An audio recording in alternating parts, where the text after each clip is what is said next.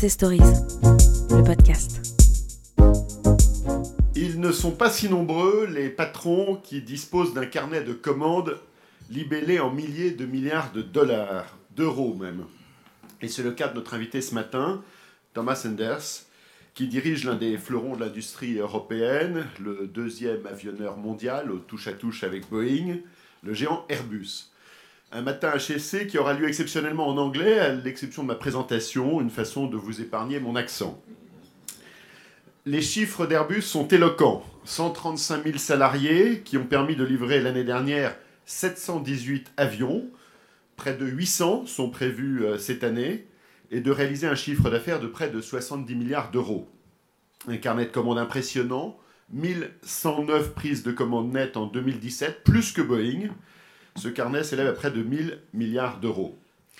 Pourtant, rien dans vos premières années ne semblait vous préparer, Thomas Enders, à un tel destin. Vous passez votre enfance au grand air, dans les pâturages de Neurlade, un hameau des forêts verdoyantes de l'ouest de l'Allemagne, où votre père est cordonnier et berger.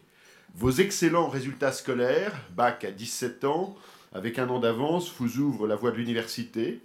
Vous ne serez pas ingénieur, mais diplômé de sciences politiques et d'histoire à l'université de Bonn, avec un doctorat sur la sécurité militaire.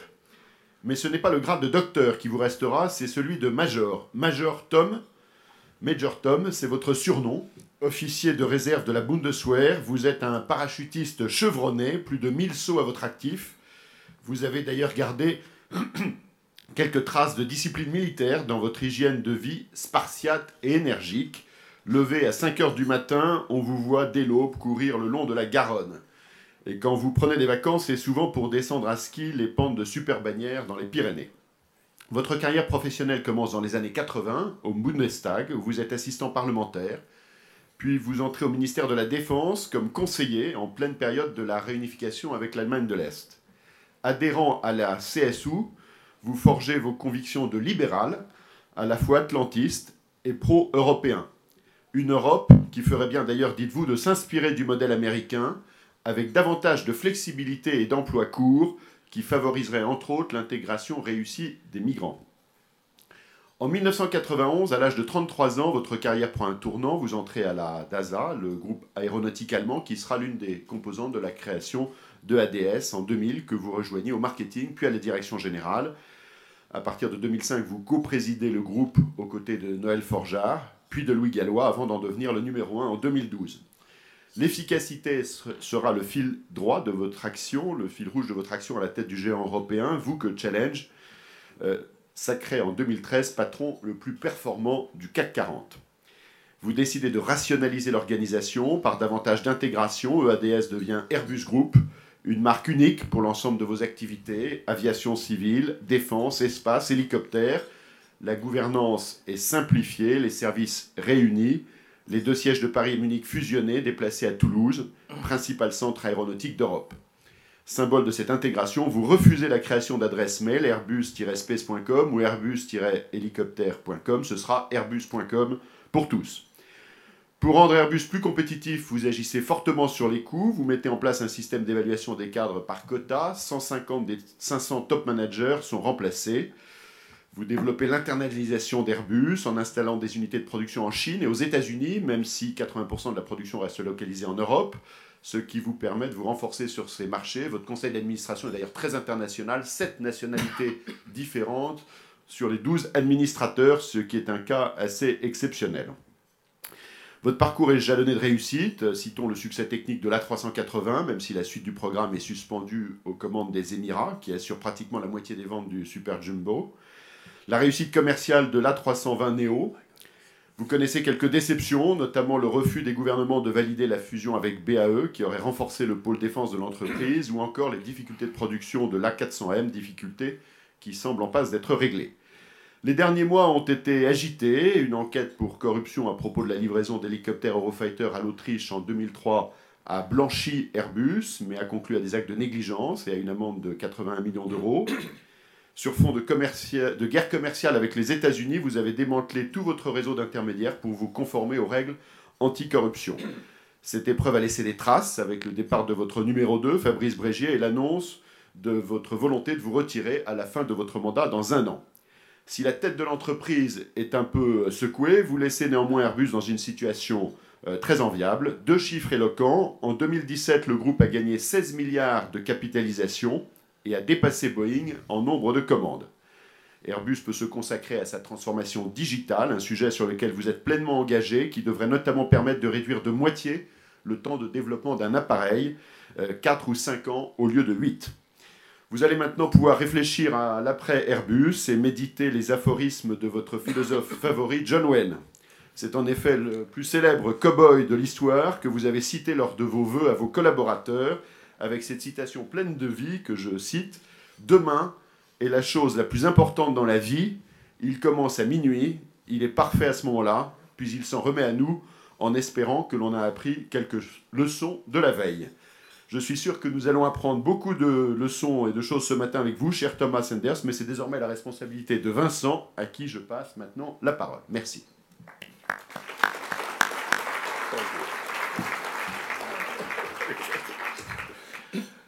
Bonjour tout le monde. Good morning, everybody.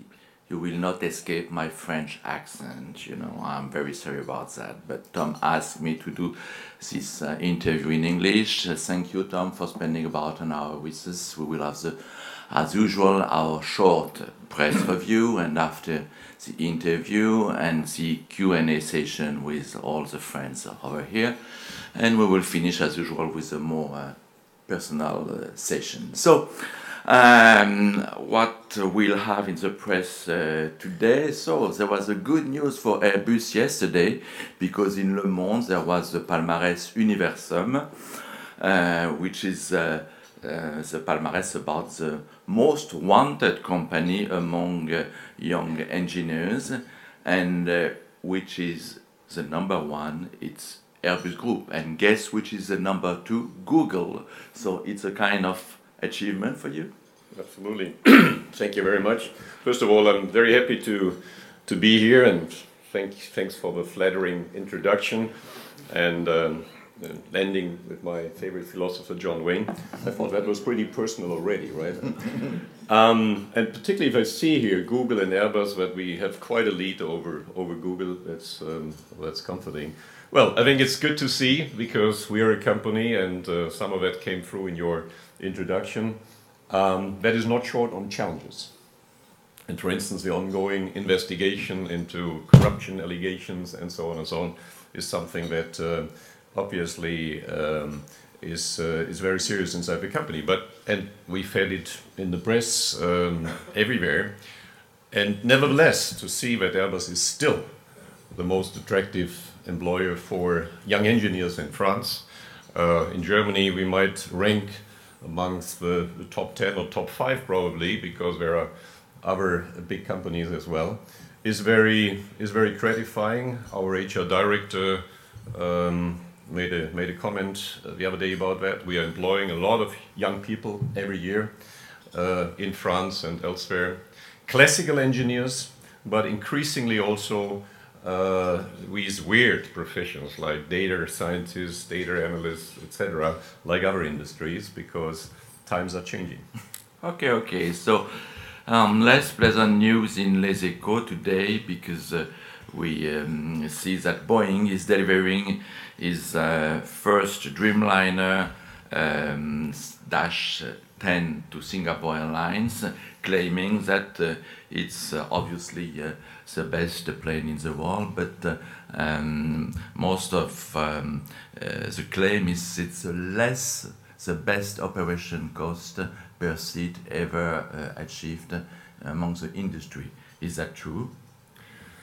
Well, Boeing, the Boeing guys build good aircraft. I admit that. Ours are much better. Um, and um, and uh, with respect to that claim, well, the counterpart to that aircraft is the A350-1000. We delivered the first A350-1000 already uh, four weeks ago to Qatar Airlines. So those two are clearly uh, competing with each other. But ours is better, as I said. okay. Um, an article uh, on in Liberation, an editorial, let's say, uh, about Germany. Um, it's something uh, that we heard very often in France about the German model, saying that uh, Allemagne, moins chômeurs, plus de pauvres, so uh, uh, less uh, um, unemployment, but more poor workers. Um, as a German, as a German industrialistic, do you agree with um, this claim? Is that true that uh, the uh, excellent uh, shape of the German industry has some bad parts on terms of poverty? some people, so that there is some inequality in Germany. Well, I know. I mean, statistics is a is a particular. I wouldn't say call it science, but depends on what you what you measure. But what I can say uh, that in our industry, we're certainly no poor workers. We had, uh, particularly in Germany, we had record salary increases uh, last year. That's not the first year. Um, and um, so uh, we, we, we, we're, we're struggling a little bit with the cost of labor, which is pretty high, rather than that we would have uh, poor, poor workers.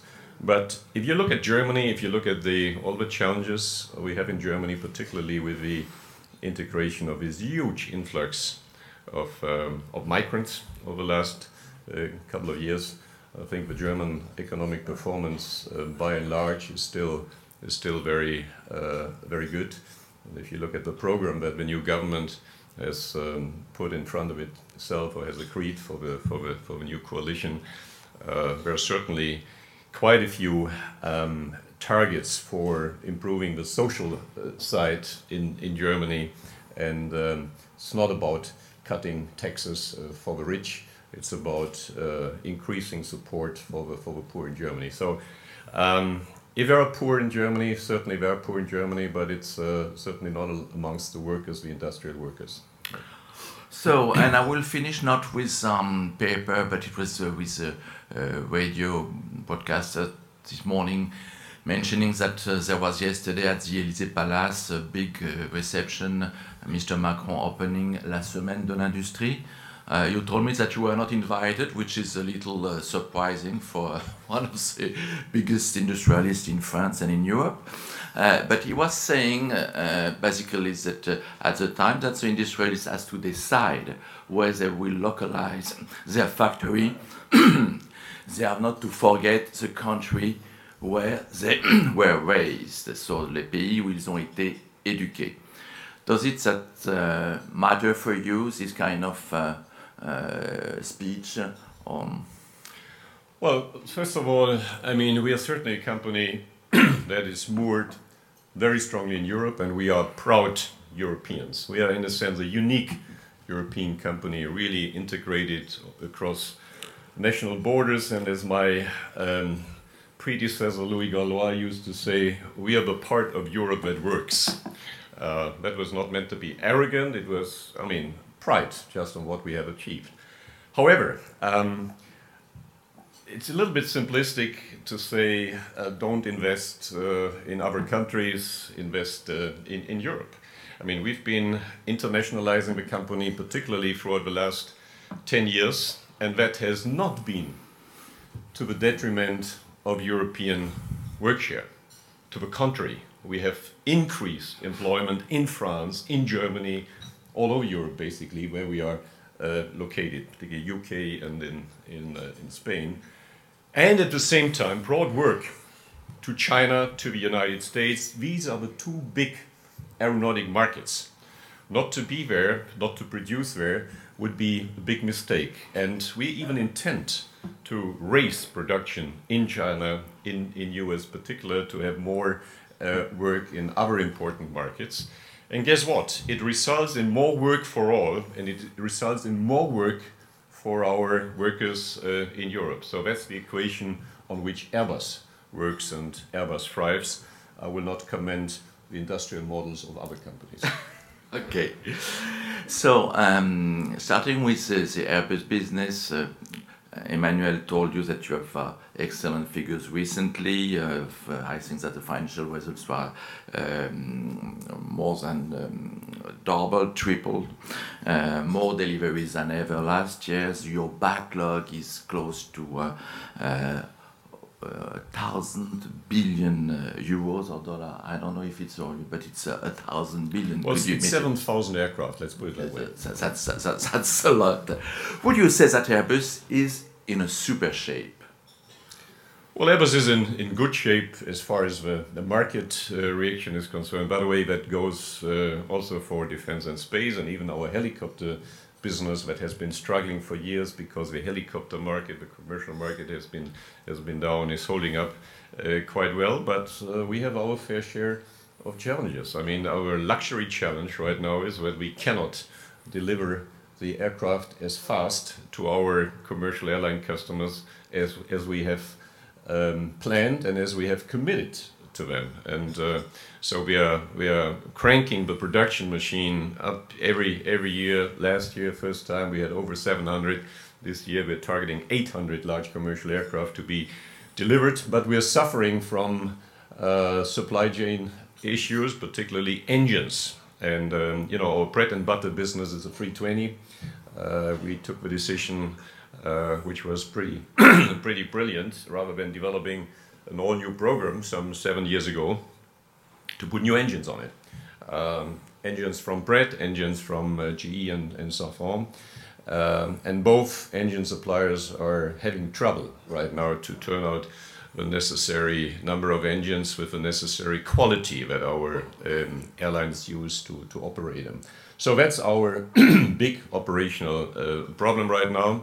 We are, we are working on it. I, I admit um, it's kind of a luxury problem, but, but still, you have a lot of angry customers. You cannot deliver your planes on time and on the quality that you've committed for.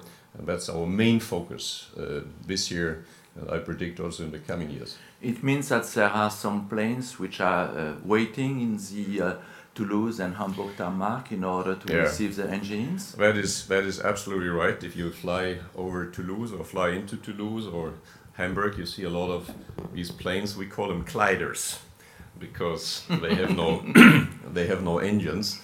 Um, but Des planeurs, des planeurs. yeah. Uh, we have no engines, but we're working hard on that. The engine guys are working hard to mitigate that, and uh, we have, I mean, one motto at Airbus. Let's say, well, it's even in our DNA: never, never, ever give up. And uh, we're famous for our second half of a year or end of a year race when we, you know, turn out a lot of lot of aircraft, and we will have such kind of year-end race for sure uh, again uh, this year. So when you um, expect with uh, a ramp up of the uh, deliveries from I think uh, 50 to uh, 63 planes uh, from the, the small planes um, uh, a month, you think that it will be possible to achieve these figures, 63 planes to deliver every month? Well, I tell you, it's not too long ago when uh, people at Airbus um, were saying it's impossible to crank production up to 30 a month. I remember that very well, it's not too long ago. Now we're at 50 something, we want to reach 63 or 60 something next year, and we're currently planning or we're, we're analyzing to uh, ratchet up production to 70 or 75 a month. The demand is there. The demand is very sustained. The demand is there, not because we sell that many planes in France or in Germany, but particularly because there's still a very much growing market in Asia, in Southeast Asia. Uh, our business, our business at Airbus, would look very different without the, the Asian markets. But that you can say for most industrial companies, I, I, I guess, in France and, and in Europe.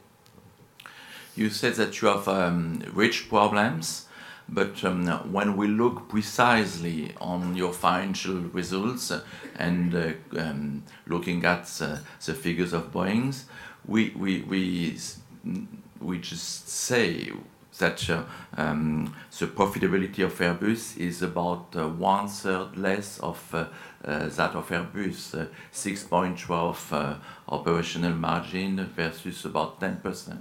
What does that mean? Because you have in, in, in a perfect situation to compete with uh, Boeing. Well, that's a good question. I think if you compare apples with apples, we're pretty close to Boeing's profitability. If you compare the commercial aircraft business um, with their aircraft business, um, commercial aircraft business, there's not much of a difference. But they have a significantly larger defense and space business, and the defense business in the US, and that is not news, uh, is significantly more profitable than our defense business here in, in Europe. That accounts for uh, the significant uh, difference in profitability to a large extent, at least. But would you consider that the competition with Boeing is a fair one, uh, taking in account what you just said? Well, uh, what is a fair, what's a fair competition? Um, I, I think there's a saying, I don't know who, who said it once, is that if you're expecting uh, a fair fight, you have not prepared well enough. Um, what's fair about it? Um, it's a fierce competition. We are damned to compete because we're in a duopoly, basically. Sometime Chinese will come up, but that is still a few years away, I guess. Uh, but what we observe right now is that, that Boeing is um, uh, very, very aggressive uh, in the market vis-a-vis its competitors. Uh, reference their stupid suit against uh, Bombardier last year. That, uh, they wanted uh, Bombardier to, and the U.S. Department of Commerce suggested 300% tariffs on Bombardier aircraft sold to Delta, the largest airline of the world. So we were not just attacking Bombardier, we were attacking Delta. Well, it's never a great idea to attack your customers, but the end was they lost that 4 0 against Bombardier, and not in front of an international court, but in front of an American trade court with a clearly protectionist mission. So they are really very aggressive. I think we're trying to surf on the on the Trump protectionist wave very much, uh, but but I think it's a short-sighted policy. As I said, if you turn even against your own customers, that's usually not a pretty a good idea. And we expect more aggression from that side um, as we speak in 2018 onwards. By the way, we still have this 14-year-old uh, WTO case which the Americans started by abrogating from a bilateral treaty in 2004. 14 years, back and forth, back and forth. Um, and we expect them to, to use that, uh, and try to use that to their advantage uh, going forward. Uh, that will not work, provided that the EU, that France, that Germany, Britain, and Spain, as the you know, home countries, stand firm against such aggression. But we expect more of that attack uh, of, of these attacks in the near future. And are you worried about the presence of Mr. Trump at uh, the White House? You are expecting a kind of uh, trade war? Well, it's hard to say. I mean, uh, obviously, there's reason to be to be concerned, to to be alarmed. Uh, but it, it seems that he gets certain things moving. I mean, the the deal with South Korea, for instance, kind of a lopsided deal. Now China seems to to to suggest that they can make certain concessions. Um, what I hope will be the case, as I said before in the WTO case, that the EU stands together. Uh, this American administration prefers to do bilateral deals because in any bilateral deal, the Americans are the strongest partner. Not so if the EU stands together. That's the largest economic entity uh, so far in the world. Uh, but there are, you know, there seem to be some some cracks in the European unity. I hope uh, this is not going to be the case that the Europeans get singled out and everybody tries to do own uh, own deal. I think that's the biggest biggest danger in this uh, situation. But it could turn also. I mean, if that if that was the case, that was would also be an opportunity. Uh, if the EU, remember TTIP, uh, tried to negotiate a bilateral um, agreement between the EU and um, and the United States. Uh, that's frozen so far. Uh, but why not make a bold uh, gesture in, uh, on the European side? I mean, I, I've, I've said publicly, uh, why not suggest that as far as industrial production, industrial products are concerned, that the tariffs on both sides are put to zero.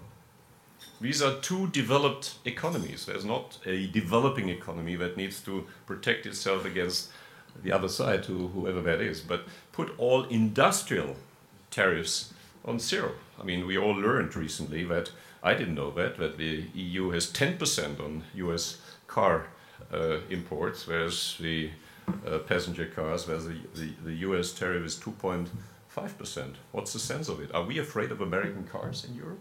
Well, certainly not. So there is a chance if the Europeans preserve their unity to do something big and meaningful with the Americans. And I think that would be also something that would save face with the current American president. Why not?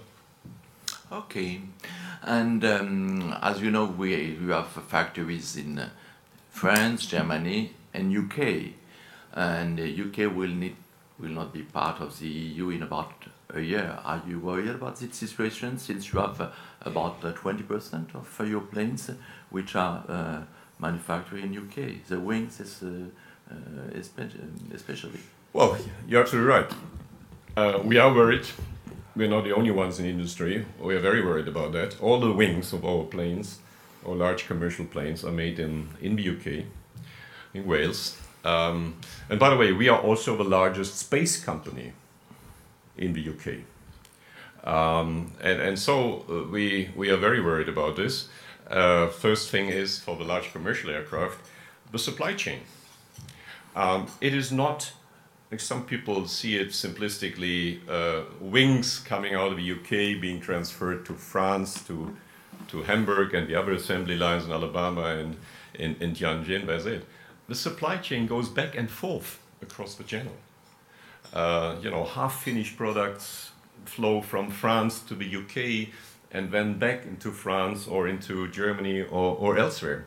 And that goes back and forth. So it's very complex. And if you imagine now that we have some delays, only hours at borders because of border control, etc., in a situation where we are ramping up production to very high levels, where we need just in time deliveries for our plants, that can be a very, very disruptive uh, development for, for Airbus. So we're very worried about that. And that is not fixed by the decision to delay the implementation of the exit of the Brexit by, what is it, 21, 21 months. So that question is still open. On the space side, when I read the, read the press that um, there are some games going on between the EU and the, and, and the British, the EU wants to exclude the Brits from certain EU programs like uh, Galileo.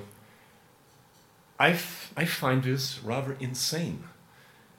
If there should be one thing that both sides have firmly on their mind, and that is to keep the security ties. To claim that the Brits cannot participate in certain programs because of security concerns, I find not understandable and not acceptable besides the fact that this again damages our integrated uh, space industry. Both sides should be interested in keeping defense and security ties. There are only two serious military powers in Europe. The UK is one of them, France is the other. We're talking about European defense, doing more in European defense, and we want to exclude the Brits. Well, Brexit makes things more difficult. But I think it should be in everybody's interest to keep these security and defense mm. ties going forward as close as possible. Okay, speaking about your products, uh, there is one big, big question mark about the uh, huge A380, uh, which is um, now uh, a unique customer, the uh, Emirates uh, company. is it possible to continue to have a plane which will be produced uh, at a pace of about uh, six, six planes a year.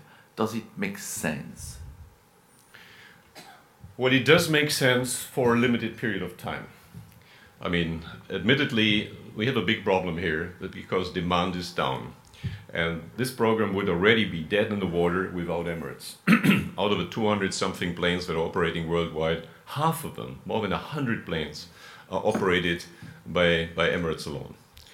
And Emirates has given us the chance, due to the additional order that we uh, secured with them a couple of months ago, to keep the production at very low rates until 2025 or 2026. Now, the target is not to produce only um, six a year. The target is obviously to get additional orders from other customers, maybe repeat orders. Why not Air France um, or Lufthansa, uh, who've been pretty shy about this aircraft? Um, and, and, and then raise it to, uh, to higher levels. And I make no secret of the fact that at six a month, uh, six a year, uh, we can't do it profitably. But the, the losses we will have, we will see through that low production on the 380, we can digest that because it's, uh, you know, it's numbers that we can digest, I think, in the overall, in the overall financial results of a company for a limited period of time in order to see whether we can bring demand up again. Listen, if you invest north of 15 billion euros in such a program, with all the pain, uh, with all the uh, additional costs we had on the on the 380 for last now 18 years almost, you do not stop such a program easily if you have a couple of years where demand is very low. The 747, the great jumbo jet, had such a period in the early 70s. And, you know, Boeing was close to deciding to sh- shut down the program. They didn't. The big success came, came afterwards. So we hope that we can revive demand uh, of the 380. We're not sure about it, but this great aircraft certainly, and I guess everybody in this room has been flying on the 380, right? Anybody who's not been flying on the 380 so far? Cannot imagine with this audience. Um, this, this great aircraft, uh, you know, uh, certainly deserves another chance, and this is what we're what we're doing. Okay, so but uh, out of the A320, Airbus is globally very successful. You were, uh, as Emmanuel mentioned, one of the best managers of the CAC 40 um, some years ago. Many years ago. No, not that many. And a year ago in Challenge, you were saying that uh, you were ready to continue. Uh, Ai-je l'air vieux pour vous? Uh, I hope that uh, after 2019, I will be still uh, managing this uh, successful uh, company. And a year after today, we know that we you will not be the CEO of Airbus after uh, uh, 2019. What happened? What did you change your mind? Well, first of all, um, this year I'm 13, 13 years at the helm of either EADS or, or Airbus. So that's a that's a pretty long that's a pretty long time. I'm hitting 60 this year. Um, and 60 is not a terrible um, no no old old age. Yes, please. And I'm 65, so uh, so don't be rude. um, but look, um, what what has happened really is uh, some of the some of the uh, one one big reason is is private. I don't want to talk about that one. Um, but um, uh, it's been a long time. It's time that we we decided that it's um, a time for younger people to take the, the helm of the company. I started digitalization, I can say, in the company uh, with a lot of, um, um, uh, I say, um, support from, from the, the top management. But I think it's the younger generation that really has to push this through. What we're looking for is leaders now for the 2020s. And by the way, we have a generational change going on at Airbus, which is much more comprehensive than the few people at the top. Brégier leaving, Enders leaving in 19, etc. But we're looking for the leaders for the 2020s of this great company. And I'm not the right leader for the, for the 2020s. And, and in, the, in the context, in the overall context, also with the compliance investigations, etc., I'd like to say that very clearly uh, I decided, and the board decided, uh, we decided together that we should go for that change, and I would not run in 19 again for another another three years. So that's the situation. I'm, I'm, I think it's the right decision. We will see that we have great internal talents in, in the company. One of them is running now a commercial aircraft, Guillaume Faury, formerly the helicopter boss, and we have other great talents. And the board is uh, looking right now to uh, internal candidates, but also external candidates for this great company. And just a couple of days ago, uh, we published the board notice and said, and we expect to um, be able to uh, decide on the successor for Tom uh, by the end by the end of the year. So it's a very serious process. Our board is fully in control of that, and uh, I'm very confident that um, we'll we'll have the right leadership, as I say, to lead in the 2020s. You, you mentioned the uh, compliance investigation. Uh, is your decisions um, had to do with this investigation? It's a kind of uh, manner to accept uh, what has happened inside your company. Well, it's one it's one element. Uh, you know, it's a, a, couple of elements that, that led to this decision. Uh, but certainly the compliance investigations are a serious point. Well, look, if I look back, um, I think we've done the right thing. We got a lot of criticism, by the way, particularly from people in this country.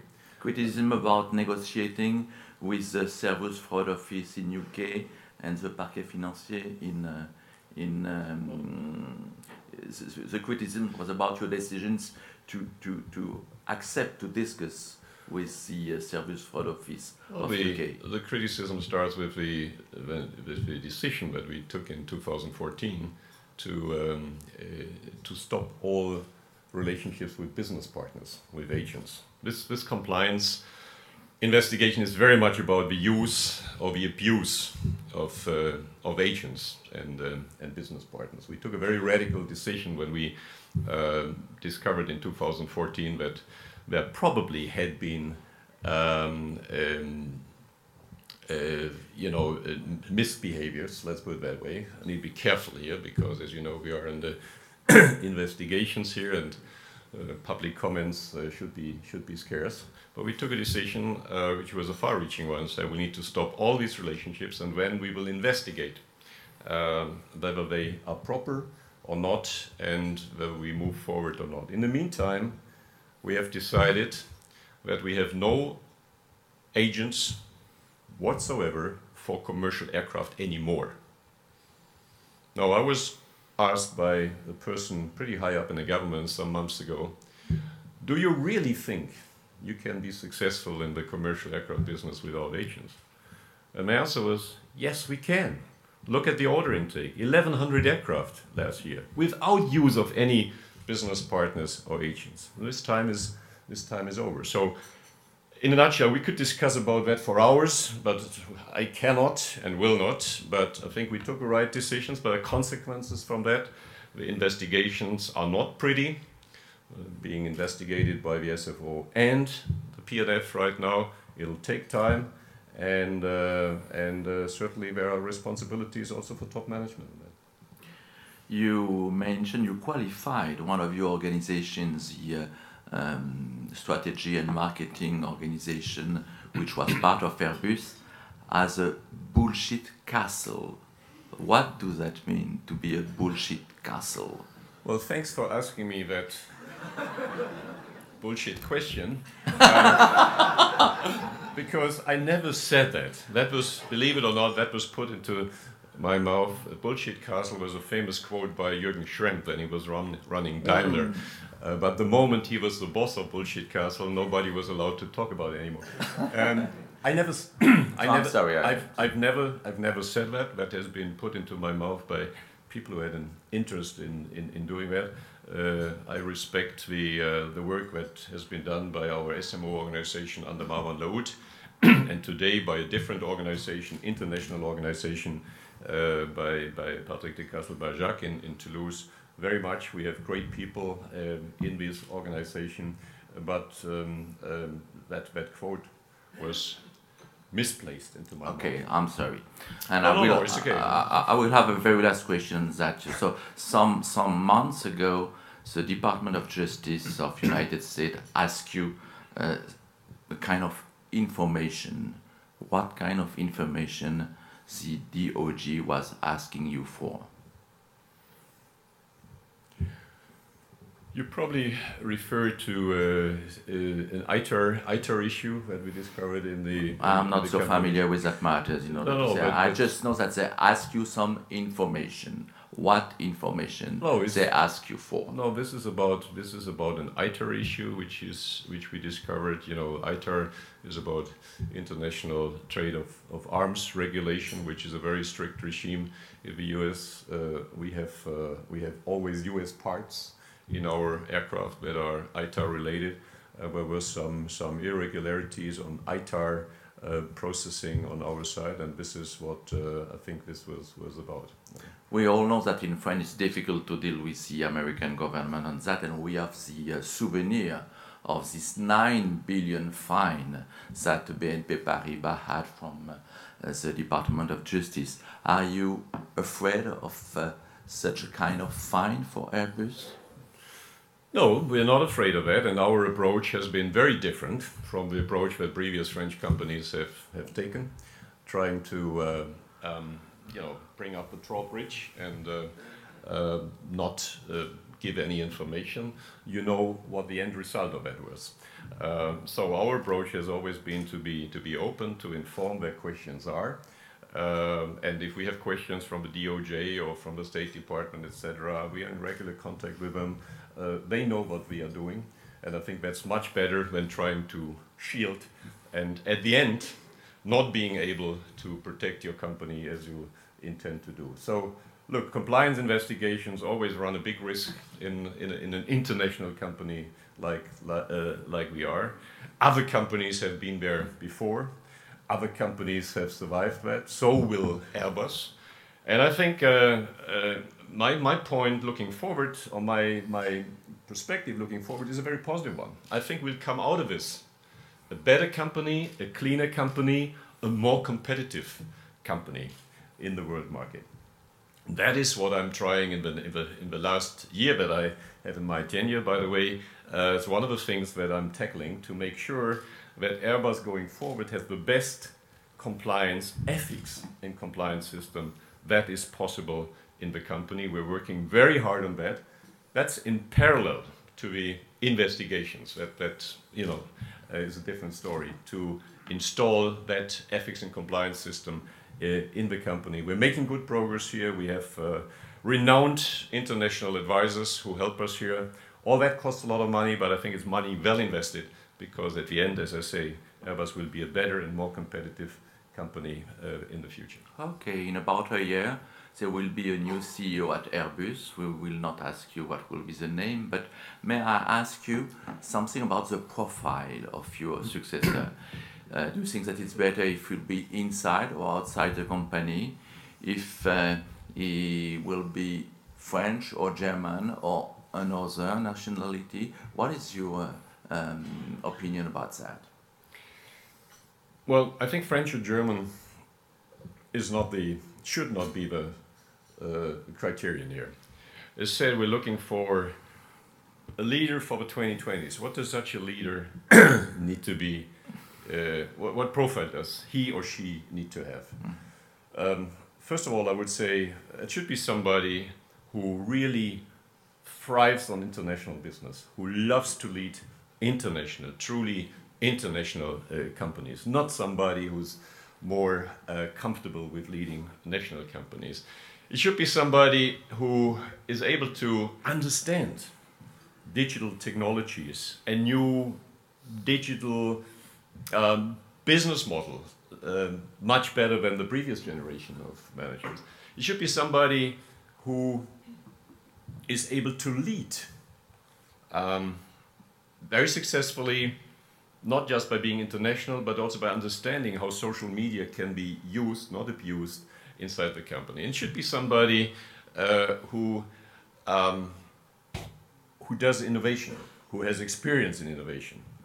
Uh, all that is, I think, uh, very, very uh, important for the leader of the future. But it should be good leadership, and it should be somebody uh, at the end, of course, if, if the person, the he or she, has um, great experience in aerospace or in aeronautics, that would certainly help. But the, the leadership profile, um, I think, is much broader than having experience in, in aerospace or in, in aeronautics. not taking any longer any longer about the CEO, but do you still that uh, uh, it it is still necessary to respect a kind of uh, balance between French and German executive at Airbus. Well, we've come a long way, I tell you. When we started 18 years ago, I remember our organization charts. Um, we had uh, behind each name, we had a flag, so that people could immediately see uh, that this person was French, German, French, German, maybe a Brit, and a Spaniard, uh, but French, German. Um, I, if you'd ask me uh, how many French or Germans do you have in your in your management board, I couldn't even say that immediately because it doesn't matter. I mean, and, and that is fantastic because it shows we've made big progress.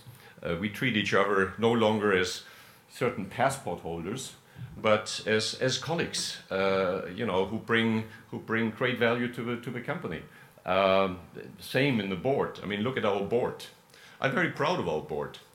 It's the most international board, by the way, that any aerospace company has. Six or seven different passports. And not only that, we have people with rich industrial experience in the board, with rich financial experience in the board. Uh, we have somebody from Hong Kong joining us uh, in a little while in the uh, in the board, Victor Chu. Uh, so somebody from, from from Asia. I'm very proud of that board. And that board, by the way, last year particularly when we had this compliance crisis that was largely in the French media, I should say, not, not so much uh, beyond that. Uh, that board demonstrated that the governance that we received back in 2012-13, by the way, supported by one particular person, Emmanuel Macron, at the time the economic advisor. He convinced the then French president, I guess, the French government, that it would be better to let go, to have no direct interference of the French government, no representation in the board, because that would mean a better future for the company on the financial markets, doing international business, etc. Uh, that that was uh, very much the, the right decision. And you know that the proof of all you have said is that the uh, uh, famous salesman of Airbus was an American, John Leahy. Absolutely. And I have the last question about that before leaving uh, the micro to uh, people here. Is uh, is just um, retired, 70 years, um, 70 years old, with more than seven um, 16,000 planes sold. How do you replace a man who has sold more than 16,000 planes? Well, first of all, John Leahy has certainly been an icon of our uh, industry, and I would have to pay tribute to the four fathers of Airbus at the time in the in the 90s. That was still the old Airbus, uh, not integrated, different national entities to say we pick an American. It would have been probably more obvious to pick a Frenchman or a German or a Brit. We pick an American because uh, you know uh, the aerospace internationally is very much American dominated. But John Leahy did a great job. But John Leahy um, did not sell personally 16,000 aircraft. This was a team effort. He led a great team, a team of teams. And that is what John did very successfully, besides being a very apt uh, salesman, obviously. We found a very uh, good successor with Eric Schulz, um, who's been following John uh, a couple of weeks ago. Uh, Eric was kind of a number two at Rolls Royce. He knows most of the customers. He really hit the road running. I mean, he's he's been with customers from day one uh, onwards. So we were not looking for a copy of, of John Leahy. We were looking for the right salesman to lead this great team into the 2020s, and uh, I think we found the guy. Okay, good luck. And so we will uh, we will have our um, Q&A session with uh, people here, and we're starting with our friends of Bain. You will have a, a microphone. Hello, Bernard Birchler from Bain. So I have a question on the digital transformation that you launched.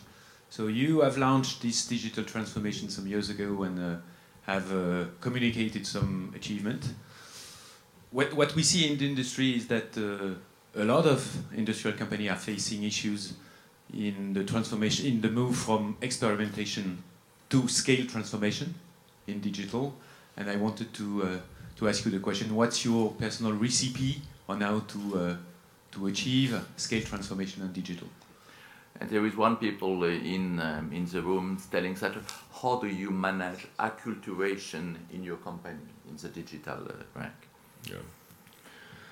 Well, first of all, let me very humbly respond. Um, we are not at the end of it. I mean, we're in the middle of a stream here. We started uh, digital transformation seriously some some three years ago, uh, basically, um, and uh, we made some some progress. I think one of the things we did was that early on we started. Um, to throw a stone into the water, into the pond, so to say, and then look at where the ripples were going. It's kind of a trial and error phase. One of the good things we, we did early on is partnering with what I believe is still the world's premier data analytics company, Palantir, uh, from, uh, from Palo Alto.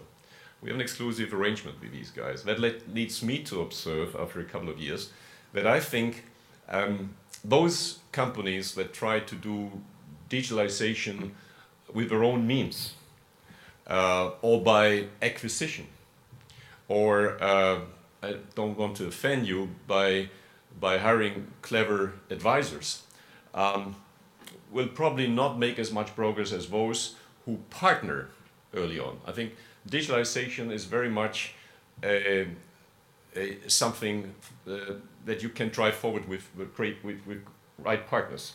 This is what we did with, with Palantir on, on data analytics.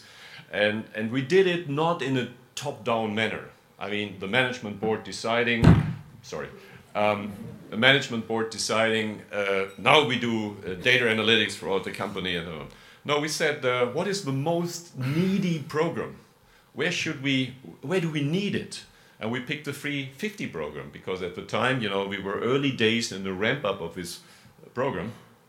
And we said to Palantir guys, show your added value. And, and they did. By doing that, by having a quick success in one program, the word spreads. And then others in the company came and said, hey, you know, I have uh, use cases for that and what can we do?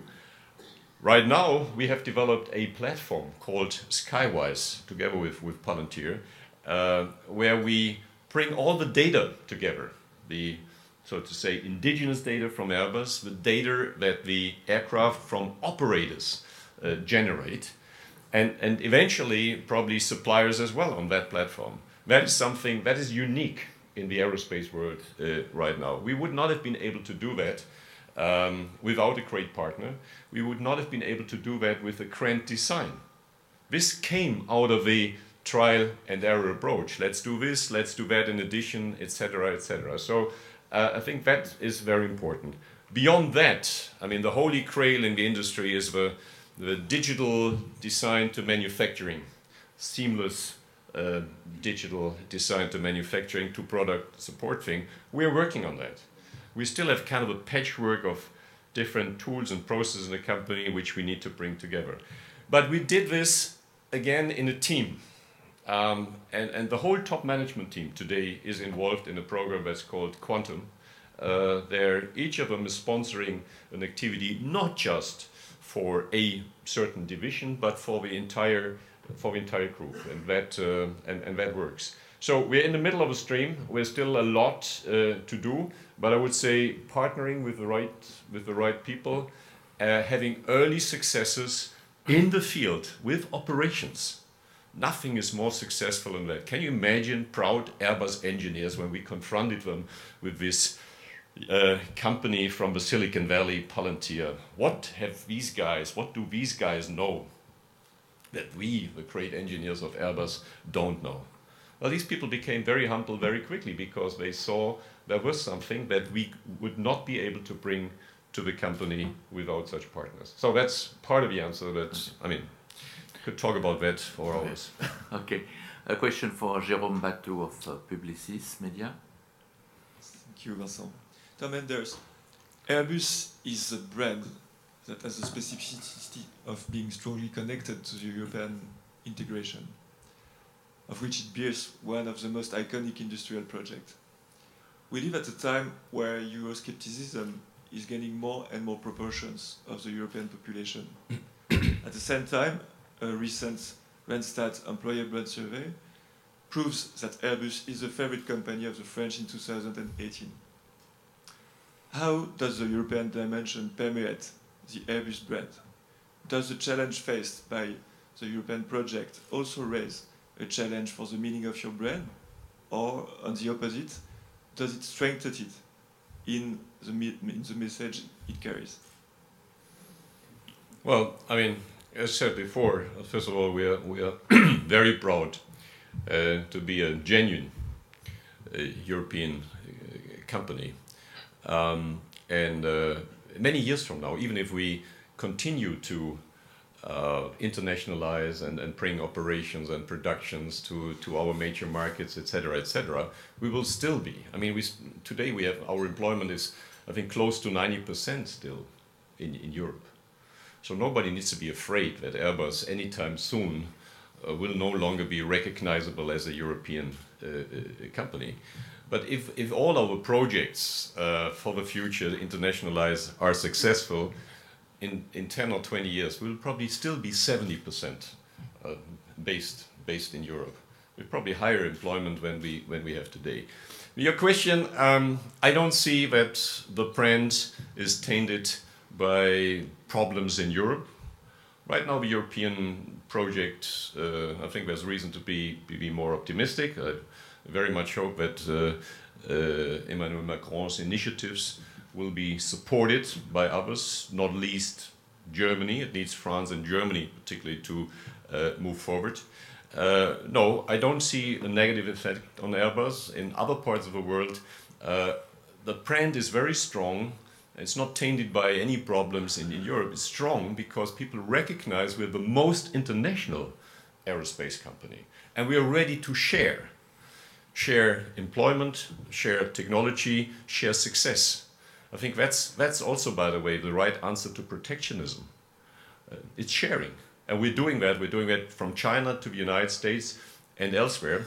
And obviously, you know, with, with very high quality, quality standards. But that way, the cake overall, uh, or the business overall, has grown with the effect that I said we have now more employment in, in Europe, in all countries, when we had uh, 10 or 15 years ago when we started this great uh, project. The only people who can taint the Airbus brand is Airbus themselves, where we need to be careful. Okay, another question from the floor. okay, here perhaps, or here. Miko will come. Be kind to identify yourself, please. Uh, another sore point uh, in Airbus, the A400. Uh, do you consider that uh, your company has been uh, over optimistic in accepting to build this uh, Swiss knife aircraft for the military forces? And how is it possible that an experienced Fallschirmjäger as you are, uh, would accept to conceive a military plane unable to drop airborne personnel. Okay, would you be so kind to identify yourself in order to know if you are working for Lockheed or that sort? Just, you know, uh, as a matter of fact. Retired person, ah, okay. Bruno Pouguillon. Okay, that's kind. Only, only 15 jumps. Ah. Well, um, you, you hit the nail right on the head. over optimistic. We were over optimistic. By the way, the one thing that speaks for me is that I was not around when the original contract was um, was concluded. um, but uh, you know, ever since then, we've been kind of suffering from our over optimism back in, um, what was it, 2003, 2001, 2003. Why were we so over optimistic? Because Airbus was flying high at the time. We were the ones when it started to develop the largest aircraft in the world, 380. By the way, the dollar uh, euro relationship was very favorable at the time for, for Airbus as well. So we were full of energy at Airbus and say, and a small military plane? That cannot be a problem. We are the A380 builders here. Well, we got it wrong, or you know, who took the decision. We underestimated uh, this complex plane. This plane is far more complex, the 400M, because of its military features than an A380. We did not have a sufficient budget. We contracted on a, on a timeline that was uh, too short. And the biggest stupidity on, on top of everything else was that, over optimistic as we were, we assumed responsibility for an engine that had not yet been developed. And even worse, that was going to be developed thanks to the suggestion of four heads of state by a European consortium that had never worked together. So, developed by committee, so to say, it's a bit of a surprise that these engines really, um, at the end, did fly and they fly better and better. So, take that together, plus the fact that we had political determinants, not just the engine. There were other kind of work shares that were more or less determined politically. If you have 50% or 30% of the offtake, you want 30% of the work share. That kind of that kind of stuff led to inefficient allocation of, of work share, plus additional mistakes we made ourselves. Uh, we are where we are. But this aircraft is uh, going to be the best aircraft there is in its category. I have no doubt about it. Um, by the way, I jumped a couple of times uh, out of myself, so that's the easy that's the easy part here. That's a that's a fun part. Um, and um, it'll take a couple of years still. We are in the process to mature the military technologies, the military capabilities of that aircraft. The French are operating it worldwide already. The Brits are operating it worldwide. Uh, other customers as well. And I predict that one day we will sell it in the United States of America because there's no such project in America. And that aircraft will fit there, but that'll take some, some time. We came close with the tanker, very close with the tanker. Um, and uh, on this one here, I'm, I'm, sure we'll sell it there as well. How much it costs is other um, uh, optimistic decisions? to Airbus? This uh, over optimistic decision has cost Airbus so far 8 billion euros and counting. Okay. Okay. okay. So. By the way, by the way, let me say we talked about Boeing and, and Airbus before. That would have never happened in the United States.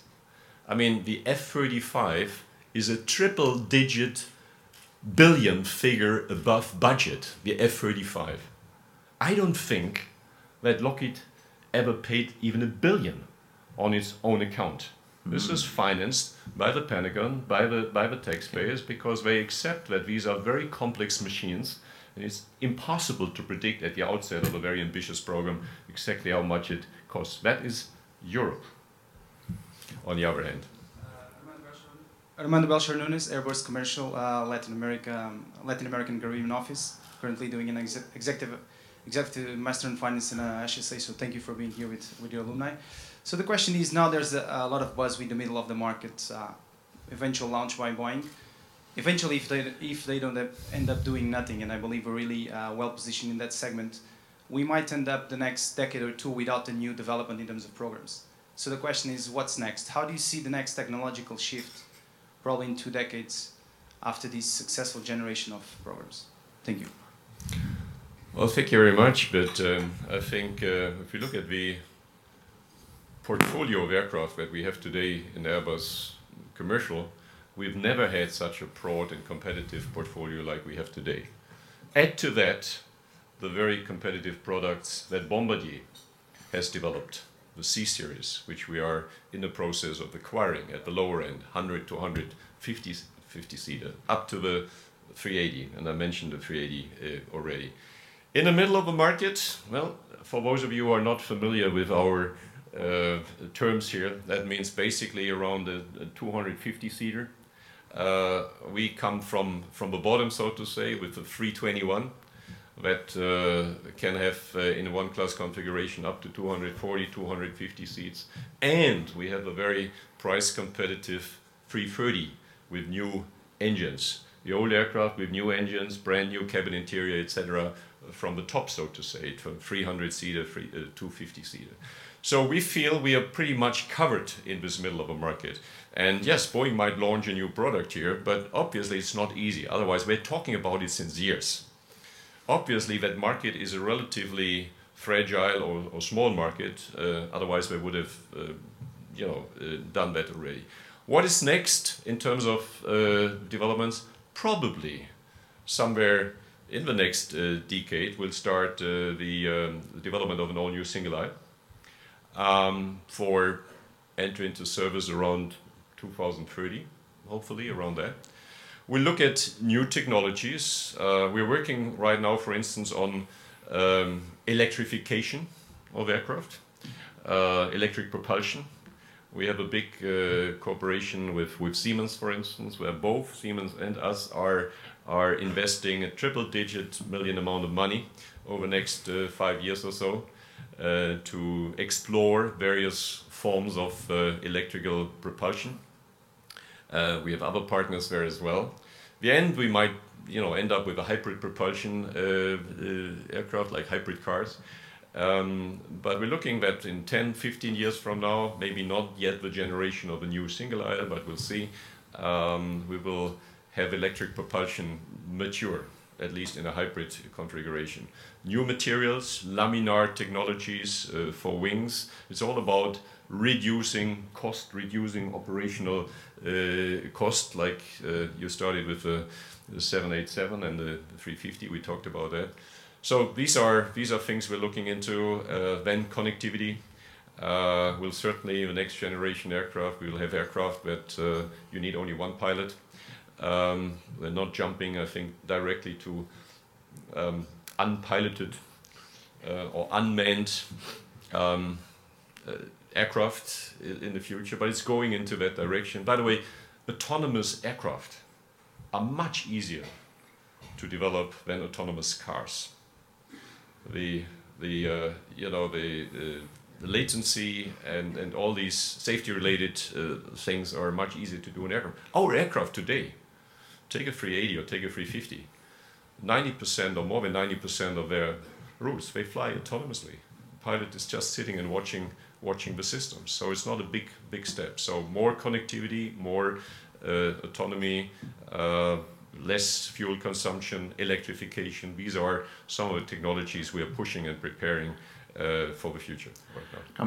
Uh, we are close to the end of uh, this hour together. Uh, I will take a, a, last question from the floor through Twitter uh, about the Chinese aircraft manufacturers, and after two or three more personal questions to end this uh, one o'clock session between us. So, what is the Chinese aircraft manufacturer situation now in terms? Are there competitors? There will be competitors very soon. They're developing right now an aircraft, the C919, that is going directly against uh, our uh, 320 uh, family. Above that, they have a project uh, together with the Russians to build a long range uh, aircraft as well. Um, obviously, and I mean, the Chinese are mastering or dominating a lot of markets already. Think about the train business, mm-hmm. etc. Obviously, the entry barriers into the uh, aircraft manufacturing are, are pretty high. Uh, but they will be there in a, in a few years, and then they have a big market, obviously, uh, we need to we need to be prepared for that. We can we cannot prevent the Chinese from entering the market. It's obvious, um, but um, our strategy will be to be at the at the tip of innovation, to be ahead in innovation, to build more efficient aircraft, more comfortable aircraft, etc. Our strategy will be to be an indispensable partner in China as well. So the Chinese manufacturer does not necessarily mean, mean that uh, you kick out uh, the other uh, manufacturers, and we'll see how it uh, we'll see how it works. So we're not afraid of that, but uh, it's coming. It seems to be always okay. 10 years 10 years away. Yeah. Okay, two, three more personal questions. Uh, one is um, about um, your personal feeling. You have, do you have a personal, uh, um, a sentimental approach towards the Franco-German friendship or relationship, if you qualify like that? A sentimental approach. Uh, that doesn't fit with Major Tom? Well, look, I mean, uh, I have a professional approach, and, and, yes, a little bit sentimental approach. Maybe you call it sentimental, uh, but simply, I'm, I'm utterly convinced that um, we, we're concerned about Europe, as somebody expressed here, uh, it has to start with the French and, and, the Germans. I mean, they are not enough to bring Europe forward, but, but nothing can be brought forward really in a significant way uh, without at least a minimal consensus between France and Germany. I see a big, I said it before, I see a big chance uh, in at least some of the proposals that uh, President Macron has made. I would very much hope that particularly um, the defense and security cooperation could be enhanced. I mean, it's pretty obvious that this is something that is absolutely necessary in, in Europe after the Americans have become somewhat a less reliable uh, ally after what is happening in, in Russia, uh, the, the, Chinese, uh, the Chinese approach.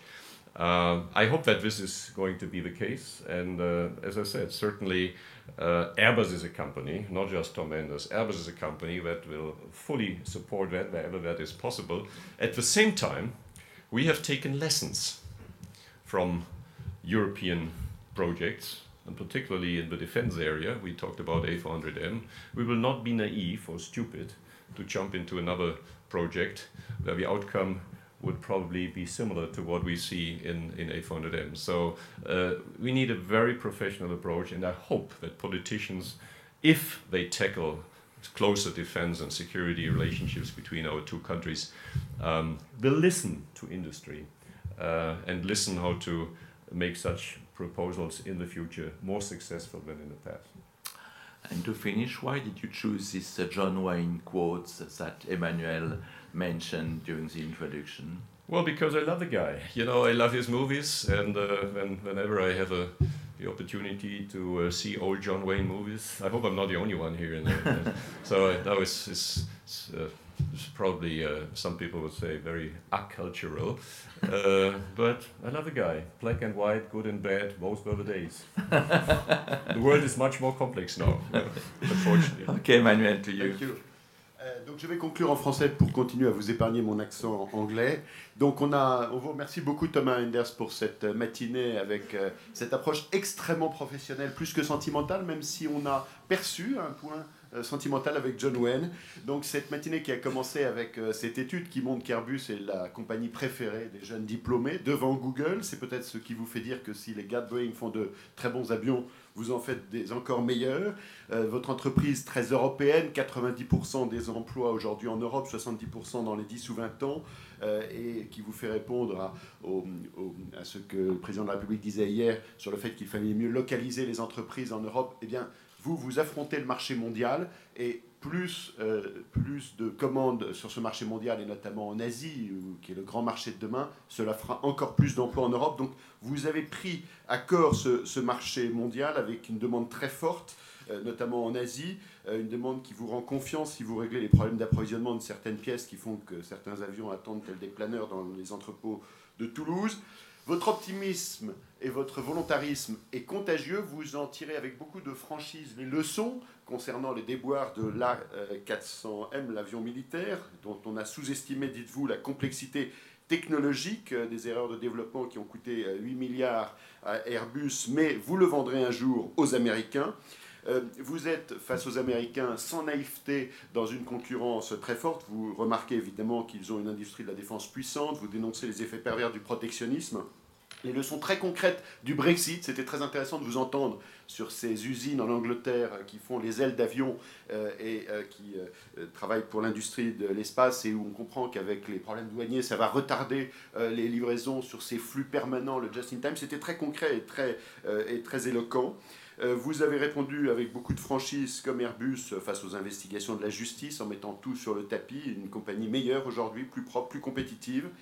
Voilà, maintenant, dans un an, vous laisserez euh, la place aux plus jeunes, les leaders des années 2020. Vous dites qu'il faudra qu'ils soient confrontés au marché mondial, qu'il prendra la mesure d'une compagnie réellement internationale, qui comprendra les technologies du futur, l'innovation, fort, leadership et éventuellement une expérience dans l'industrie aéronautique.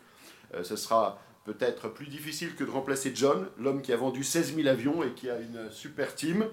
Voilà, après Airbus, je ne sais pas ce que sera votre vie, Thomas Enders, mais peut-être, euh, et on a entendu votre vibrant plaidoyer pour une industrie de la défense et de la sécurité en Europe, Peut-être que ce sera une façon de boucler la boucle avec vos débuts dans votre vie professionnelle, euh, l'industrie euh, au ministère de la Défense, en tirant toutes les leçons de cette exceptionnelle expérience de l'industrie aéronautique pour un grand projet européen d'une industrie de la sécurité et de la défense. Euh, vous en serez peut-être un des acteurs, euh, ou peut-être autre chose. En tout cas, on vous euh, souhaite une très belle année encore à la tête d'Airbus et une très belle vie après. Merci d'avoir été avec nous ce matin. Le prochain euh, matin HEC sera le 17 avril avec un autre patron très performant. Il a été sacré par Challenge le patron le plus performant de l'année, c'est Jacques Agenbroch, le patron de Valeo. Ce sera le 17 avril. Merci, très bonne journée.